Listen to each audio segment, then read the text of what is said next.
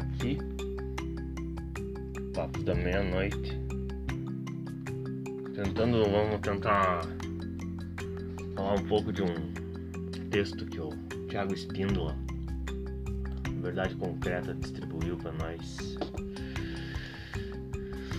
É de um site de jornalismo investigativo, The Cogent, Blog and Investigative Journalism. E ele foi apresentado pelo Thiago Espíndola do Verdade Concreta, agora em abril. Hein, assim. E o título do artigo é Como o Ocidente foi Conquistado Contra a Insurgência, Psy-Ops e as Origens Militares da Internet, parte 1. É baseado num livro do Man-Computer Symbiosis, do J.R.C. Licklinder.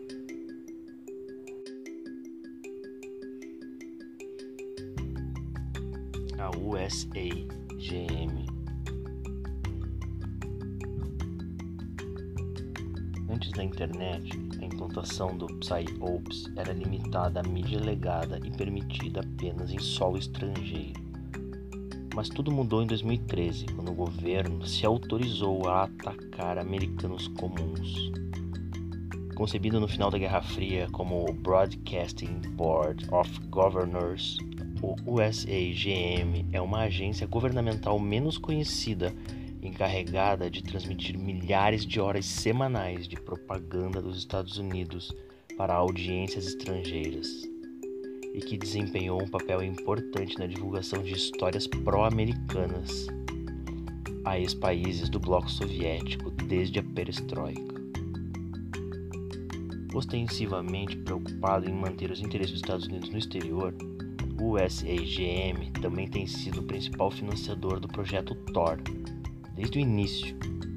Tor, também conhecido como The Onion Browser, é o pilar da pesquisa criptografada e anônima usada por ativistas, hackers e a comunidade anônima.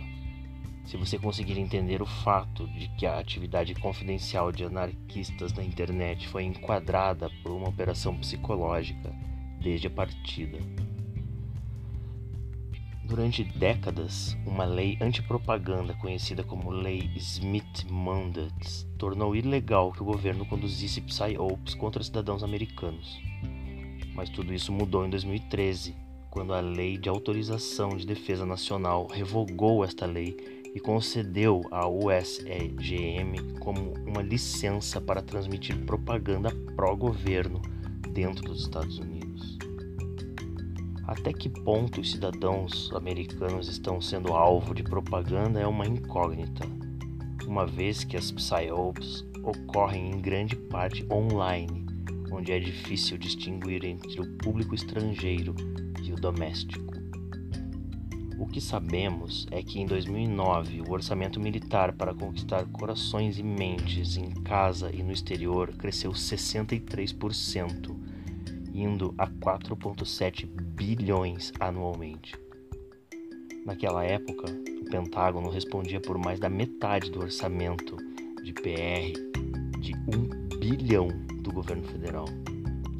Uma investigação da Associated Press em 2016 revelou que o Pentágono empregou impressionantes 40% dos 5 mil que trabalham nas máquinas de relações públicas do governo federal, com o Departamento de Defesa, de longe, a maior e mais cara operação de relações públicas dos Estados Unidos, o governo gastando mais dinheiro em relações públicas do que todos os outros departamentos juntos.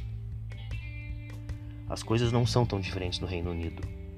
Durante o Covid-19, o governo britânico se tornou o maior anunciante nacional. Até o TikTok e o Snapchat foram implantados pelo governo escocês para empurrar o Covid Psyops para crianças. No ano passado, Boris Johnson anunciou gastos recordes em defesa para uma agência de inteligência artificial e a criação de uma força cibernética nacional. É um grupo de hackers de computador militarizados para realizar operações ofensivas. Operações ofensivas contra quem? Você pode perguntar. A Grã-Bretanha não estava em guerra, mas em um artigo para o Daily Mail no ano passado, o principal oficial de combate ao terrorismo da Grã-Bretanha, Niall Basu, confirmou que o Reino Unido estava travando uma guerra ideológica contra os teóricos da conspiração anti-vacinação. Guerras ideológicas dessa natureza geralmente acontecem online, onde grande parte do orçamento militar do governo estava sendo gasto. Desde o lançamento da vacina, houve um esforço prolongado para pintar os 33% dos cidadãos britânicos que têm problemas com bloqueios e mandatos de vacina como extremistas violentos, com um membro do comentarista traçando paralelos com as milícias no estilo dos Estados Unidos. Não é preciso ser um gênio para ver onde isso está indo.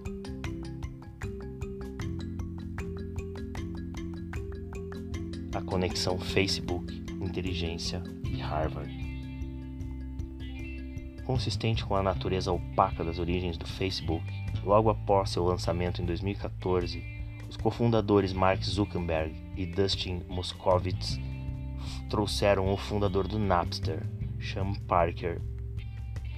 Aos 16 anos, Parker invadiu a rede de uma empresa da Fortune 500 e mais tarde foi preso e acusado pelo FBI. Nesta época, Parker foi recrutado pela CIA. Para que fim, não sabemos que sabemos é que Parker trouxe Peter Thiel para o Facebook como seu primeiro investidor externo.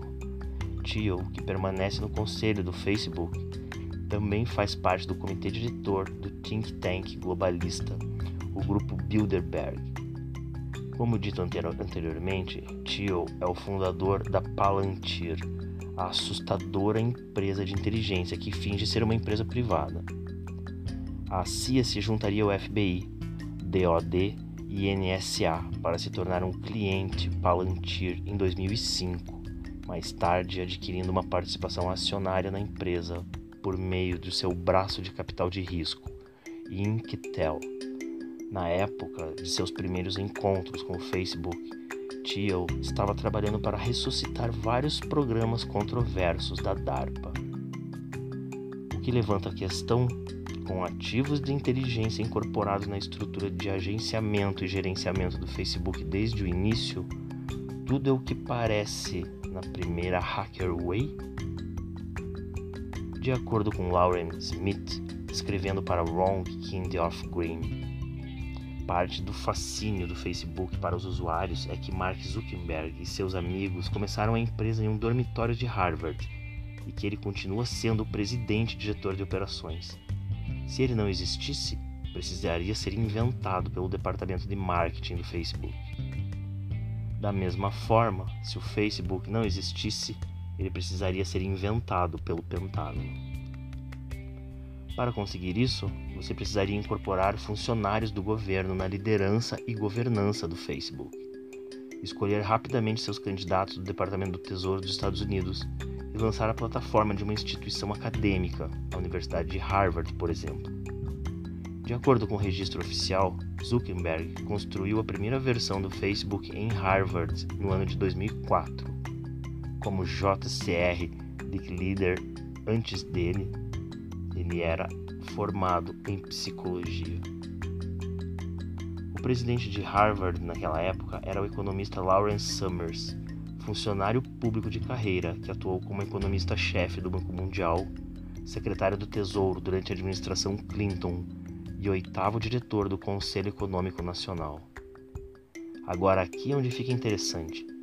A protegida de Summers, Sheryl Sandberg, é CEO do Facebook desde 2008.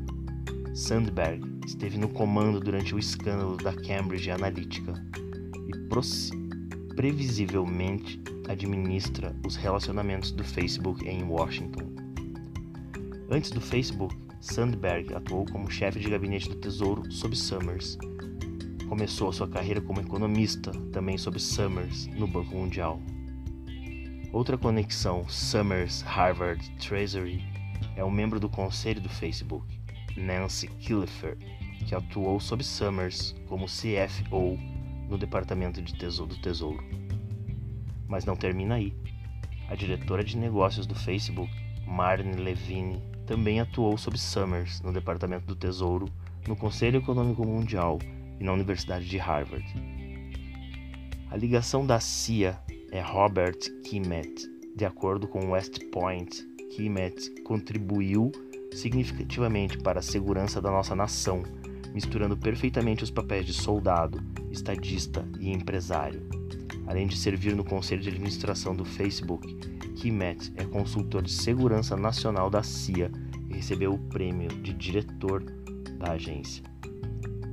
A cereja do bolo, no entanto, é a ex-diretora da DARPA, Regina Dugan, que se juntou ao laboratório de hardware do Facebook, Building 8, em 2016, para lançar vários projetos misteriosos financiados pela DARPA, que invadiriam a mente das pessoas com interface cérebro-computador.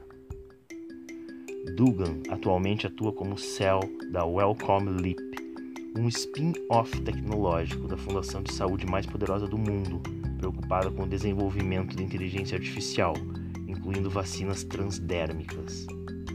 Wellcome Leap traz a inovação da inteligência militar da DARPA para os desafios globais de saúde mais urgentes do nosso tempo, chamado Covid-19.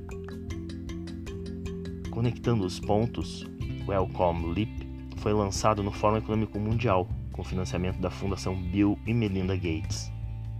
Seu fundador é Jeremy Ferrar, ex-membro do SAG, colaborador de longa data de Chris Whitty e Neil Ferguson, e o bode expiatório da história de acobertamento do vazamento de Wuhan. George Carlin não estava brincando quando disse: é um grande clube e você não está nele. Por sorte, pouco antes da chegada de Dugan ao Facebook, o gigante da mídia social orquestrou o controverso psyop de manipulação de humor conhecido como Social Contagion Study. O experimento anteciparia o papel que as mídias sociais desempenhariam durante a pandemia.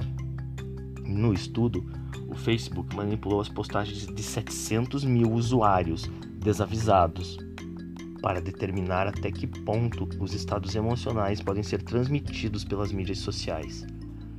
Para conseguir isso, eles alteraram o conteúdo do feed de notícias dos usuários para controlar o número de postagens que continham emoções carregadas positivas ou negativas.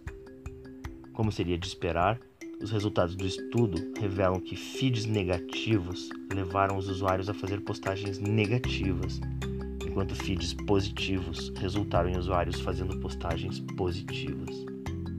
Em outras palavras, o Facebook não é apenas um terreno fértil para manipulação emocional, mas as emoções também podem ser contagiosas em suas redes. Uma vez que entendemos isso, fica claro como o medo de uma doença que visava predominantemente pessoas além da expectativa de vida, com múltiplas comorbidades que estavam morrendo de qualquer maneira, se espalhou como um incêndio após o vírus Wuhan. Ao bloquear o Reino Unido, Boris Johnson alertou o público britânico de que todos perderíamos membros da família para a doença, quando nada poderia estar mais longe da verdade. A pandemia aconteceu em grande parte na modelagem apocalíptica dos epidemiologistas. Aconteceu na mídia corporativa e aconteceu em plataformas de mídia social, como o Facebook.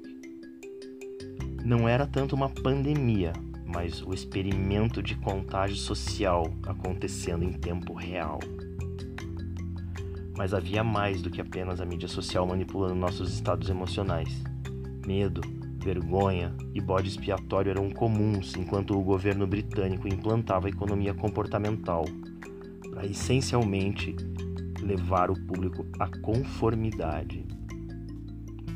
Lançada sob o governo de David Cameron, a Behavior Insights Team, a BIT, carinhosamente conhecida como Nudge Unite, é uma equipe de psicólogos e funcionários públicos de carreira encarregados de influenciar positivamente o comportamento apropriado com pequenas mudanças. Mas de acordo com qual medida de comportamento apropriado exatamente? Uma pista está no fato de que o Beat foi dirigido por Sir Mark Sedwill durante o primeiro bloqueio.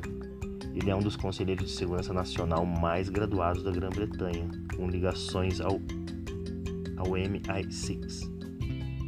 Isso é uma decisão operacional de inteligência por manipulação psicológica. Embora sejamos levados a acreditar que, em uma democracia, o governo é uma agência do povo e o parlamento recebe força da lei pela vontade do povo. Mas o que acontece quando nosso consentimento é manipulado por quem está no poder? Uma consequência é que as raposas se encarregam do galinheiro. Outra é que começamos a ver mudanças drásticas no cenário constitucional. Os políticos ficam impunes do escrutínio público e uma nação inteira é mantida em prisão domiciliar.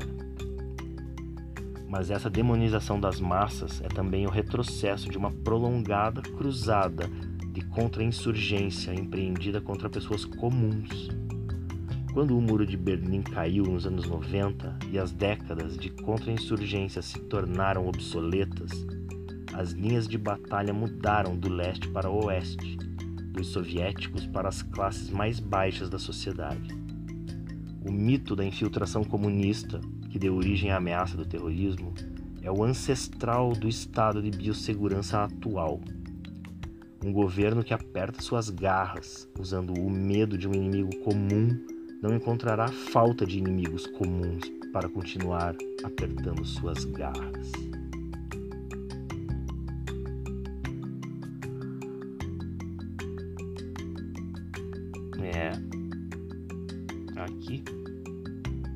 Papos da meia-noite, na algoritmolândia.